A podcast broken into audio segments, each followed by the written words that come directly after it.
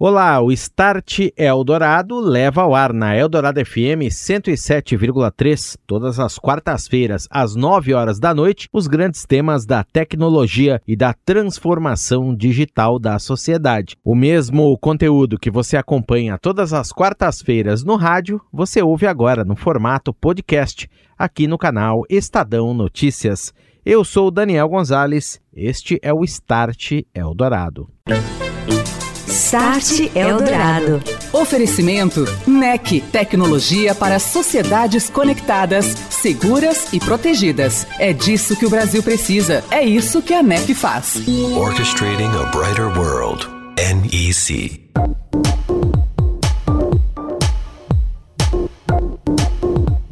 Olá, muito boa noite a todos. Eu sou Daniel Gonzalez e este é o Start Eldorado. Tecnologia e transformação digital a partir de agora no ar, aqui nos 107,3 da Eldorado FM. Hoje é 5 de janeiro de 2022, primeiro programa do ano novo e hoje a segunda parte da nossa retrospectiva 2021. Alguns dos assuntos mais quentes da tecnologia e seus impactos na sociedade que mostramos para você ao longo dos últimos 12 meses. Vamos relembrar tudo o que foi notícia e ganho da transformação digital no setor financeiro, os desafios do Open Banking, os avanços trazidos pelo Pix, a proteção de dados à luz da LGPD em empresas de diversos nichos, os vazamentos e investimentos em cibersegurança, os movimentos dos negócios em direção à cloud e a chegada do 5G ao Brasil. Start Eldorado. Tradicionalmente, os bancos sempre estiveram à frente na virada digital. Agora, tanto as grandes, também as pequenas, tradicionais e as novas instituições, todas elas se preparam para um cenário ainda mais disruptivo. Chegaram novos serviços atrelados ao Pix em 2021. Também se consolidou e vai ganhar mais força neste ano de 2022 o novo modelo de Open Banking aqui no Brasil. Nestes e em novos serviços que ainda surgirão, diversas tecnologias compõem a grande base que vai fundamentar as novas experiências para o consumidor, a oferta de diferentes serviços e soluções, mais concorrência e também os novos modelos de negócios, garantindo o futuro das próprias instituições. São muitas inovações, como o uso de biometria.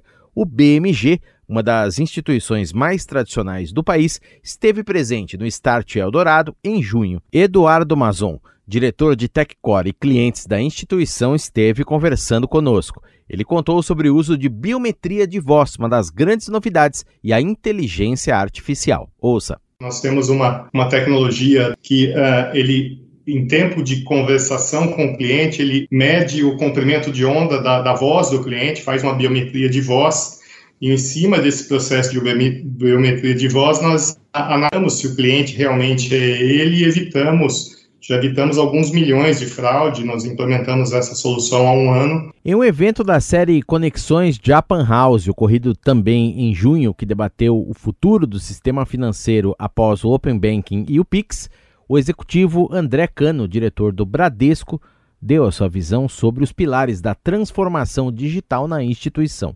Confira pessoas, tecnologia e negócio.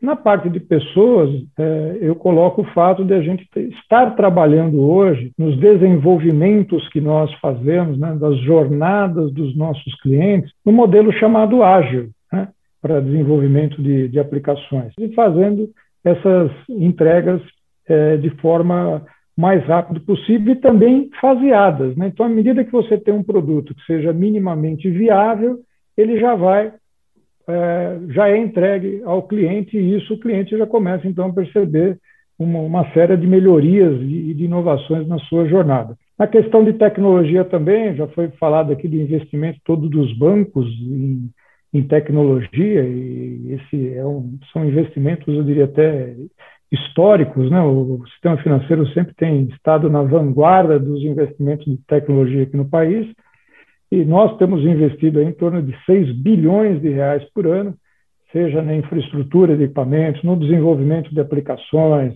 é, na própria, no, no, próprio treinamento das pessoas, consultorias, enfim, e principalmente em inovação. Né? Também a questão de negócios.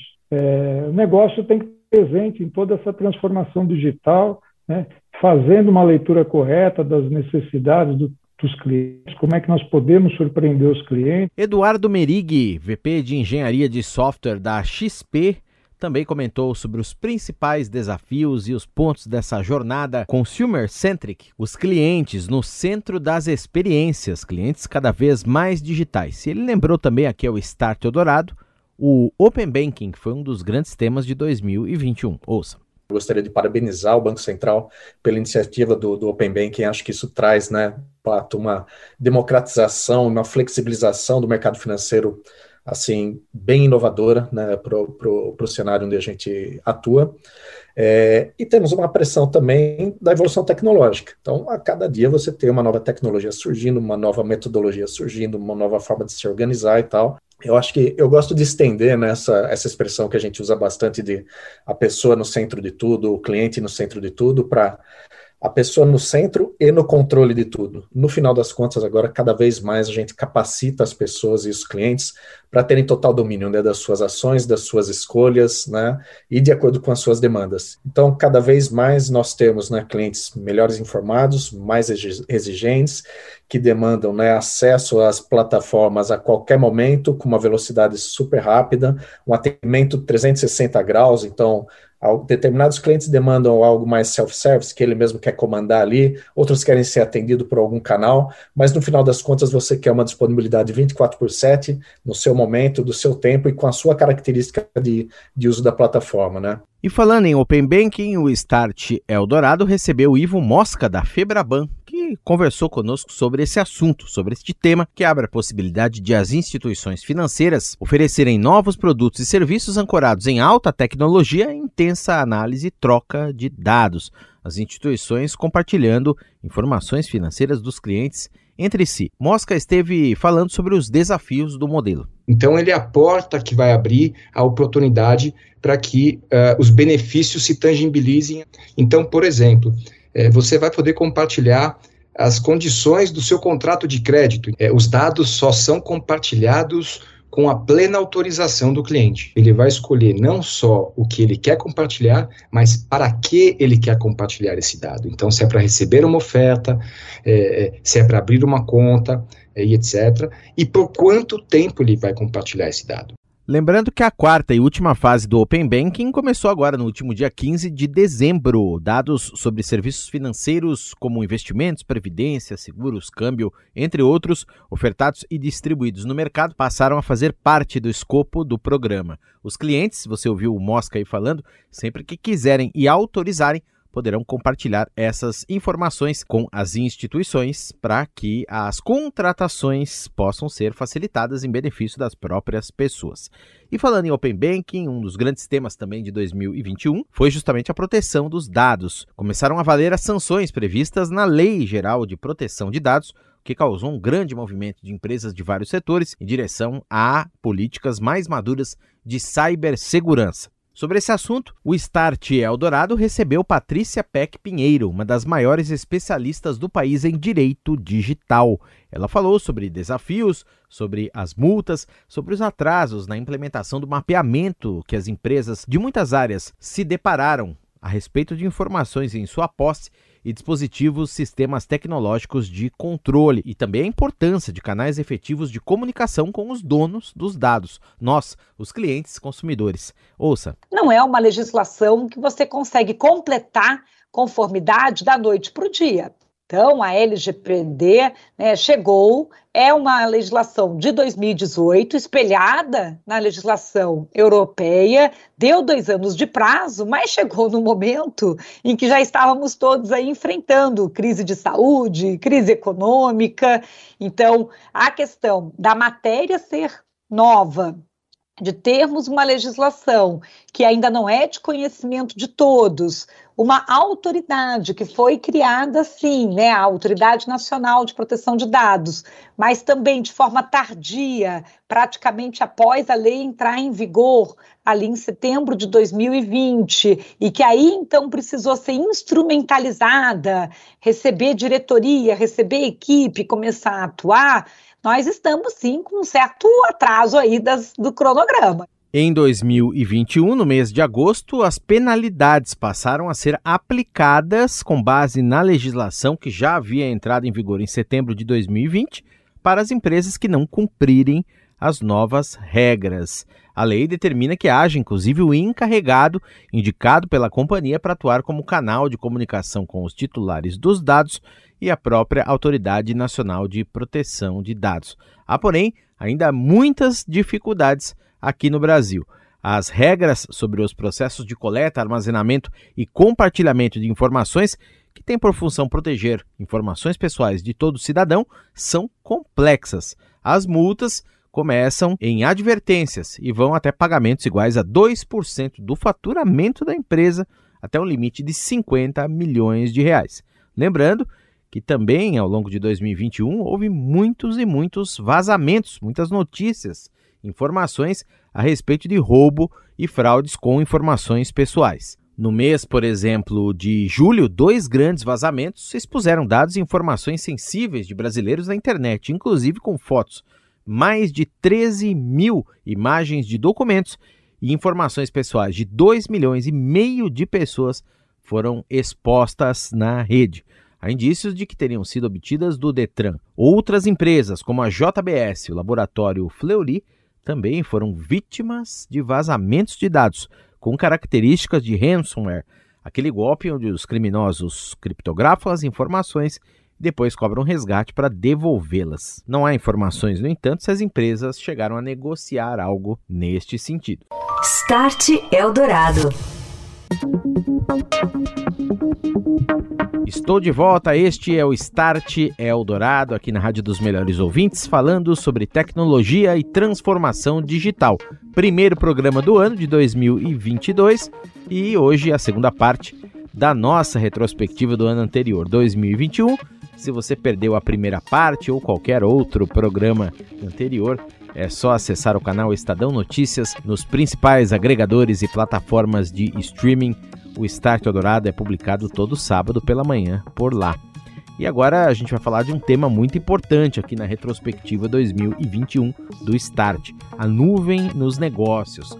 A migração para a nuvem das corporações de várias áreas de atuação, vários tamanhos também, com a Cláudia assumindo um papel central na transformação digital. Foram temas que nós debatemos com alguns convidados em um evento da série Conexões Japan House São Paulo, que nós gravamos na Japan House lá na Avenida Paulista. O tema foi Cloudification, a nuvem para a eficiência do negócio. Falamos da abordagem híbrida, da importância da segurança de toda essa infraestrutura para circulação e também armazenamento de dados e a orquestração de todas as tecnologias envolvidas. Ouça o COO da Ascente Marco Siqueira, que esteve conosco no Start, falando sobre esse tema. Quando a gente fala de data center, de infraestrutura, data centers de, de, grande capacidade, como é o caso da Ascente, se eu comparo março de 2020, o início da pandemia, com março de 2021, estou falando aí basicamente de 12 meses, o meu consumo de energia nos meus data centers aumentou aproximadamente 70% nesse período. Então, quando eu falo que eu, tô cresci, que eu cresci em 12 meses 70% consumo de energia, dá para ter uma dimensão o quanto os clientes aumentaram a sua capacidade de processamento e, ao mesmo tempo, a quantidade de novos clientes, novos serviços que foram implementados. Nós, nós conseguimos trazer para dentro da, da Ascente, em número de clientes, aproximadamente 100 novas grandes empresas. Quem também debateu esse assunto foi o CTO da Via, maior companhia varejista do país que detém as marcas Casas Bahia e Ponto, o Edson Tavares. Ele esteve conosco e falou sobre cloud no dia a dia do seu negócio. Cloud está dentro da nossa estratégia de tecnologia com muita força, indiferente de cloud pública ou uma cloud privada, né? Ela é relevante para nós, é, é, o principal foco nosso no processo de digitalização da empresa e também importante com relação à questão de segurança, né? A questão da pandemia que afetou diretamente as nossas lojas, nós ficamos aí com é, mais de mil lojas fechadas. A Via foi a, a, primeira empresa aí a se prontificar a fechar as lojas mediante ao risco né, aos nossos colaboradores. E por termos a nossa tecnologia muito evoluída na questão é, de digitalização, nós conseguimos colocar aí mais de 20 mil vendedores trabalhando de forma remota e atendendo os nossos clientes. E agora você ouve o comentário de Roberto Murakami, diretor de tecnologia da NEC Latin América, que também falou sobre a nuvem nos negócios. A gente vem trabalhando com virtualização há muito tempo, acompanhando esse movimento de cloudificação, que se intensificou, justamente como o Marcos, o Edson disseram, né, nessa época de pandemia. E a questão de segurança, eu não tenho uma resposta firme, né, porque não existe uma resposta firme. Né? No fundo, a questão de segurança, é, eu vou, vou, dar um exemplo é, de uma empresa que tem uma, uma, um data center privado, um cloud privado, trabalha com cloud privada ou com cloud pública. É lógico que você pode ter os melhores profissionais de TI dentro da sua empresa, tomando conta de segurança, né? Você tem, você te, toma todos os cuidados. E a gente sabe que uma das grandes vulnerabilidades de segurança, né, Daniel, é exatamente o fator humano, às vezes, certo? Então, a vulnerabilidade não está em todos os appliances. A NEC, ela trabalha com appliances de segurança, seja no core, seja é, on-premises, seja no acesso, né?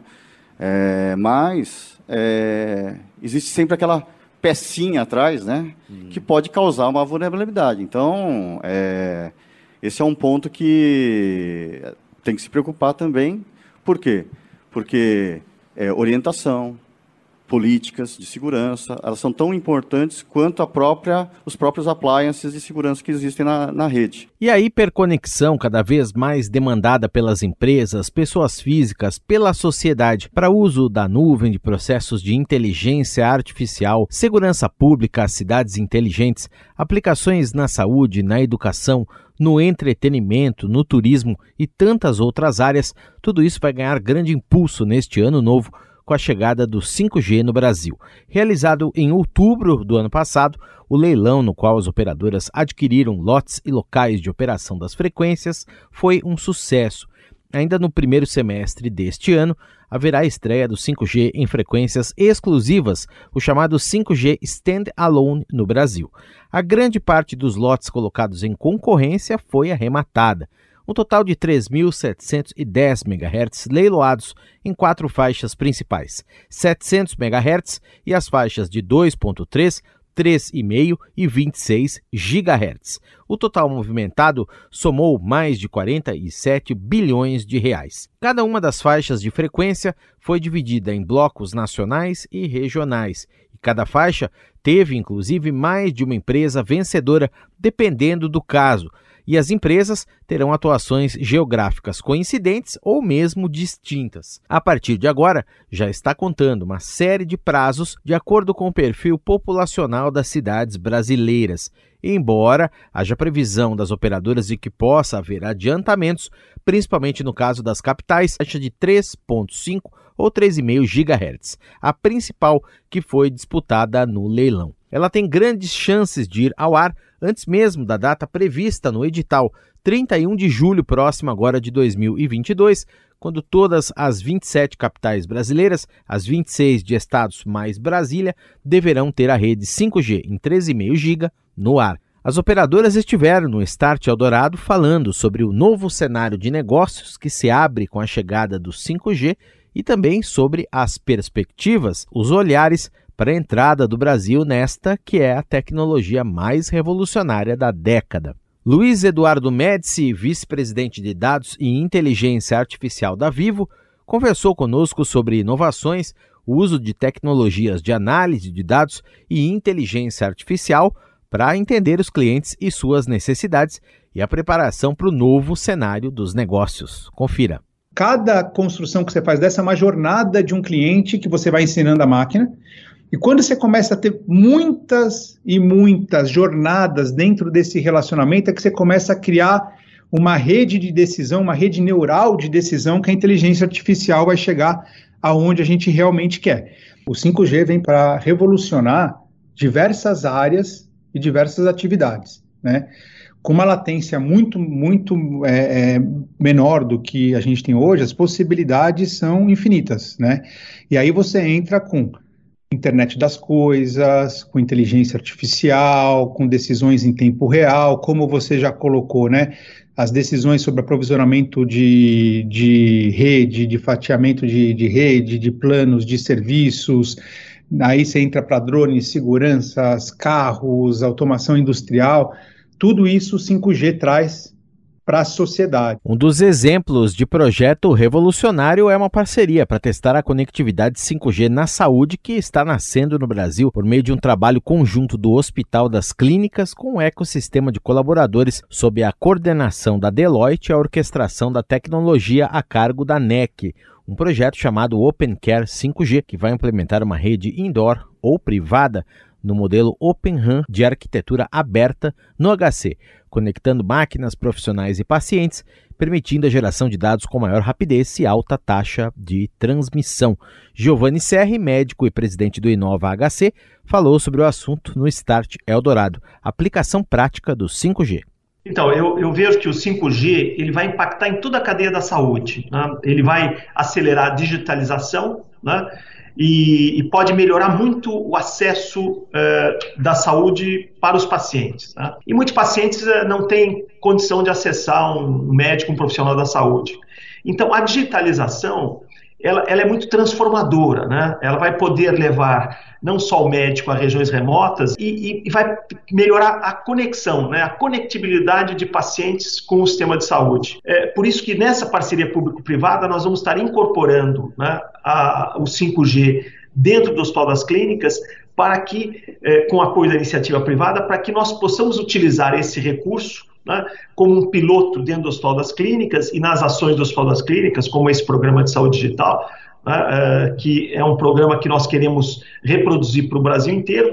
Então, uh, esse piloto vai nos permitir avaliar né, o impacto uh, da nova tecnologia 5G no atendimento da saúde. Por exemplo, nas unidades de terapia intensiva, os pacientes são monitorados por equipamentos e esses equipamentos emitem um, um, aviso, um alerta se algo não está adequado. Né? Então, a, a, a, rapidez desse sinal né, e a, a, qualidade da informação e do dado é fundamental para que os profissionais de saúde, os médicos, possam tomar medidas para corrigir é, essa situação do paciente em terapia intensiva. Além desta aplicação em equipamentos de UTIs, Outras soluções do 5G em exames, monitoramento diagnóstico, cirurgias à distância e ensino de profissionais médicos serão a base para o desenvolvimento e escalabilidade de todas essas inovações ancoradas na quinta geração para todo o país. Você ouviu Start Eldorado. Oferecimento NEC, tecnologia para sociedades conectadas, seguras e protegidas. É disso que o Brasil precisa. É isso que a NEC faz. Orchestrating a brighter world. NEC.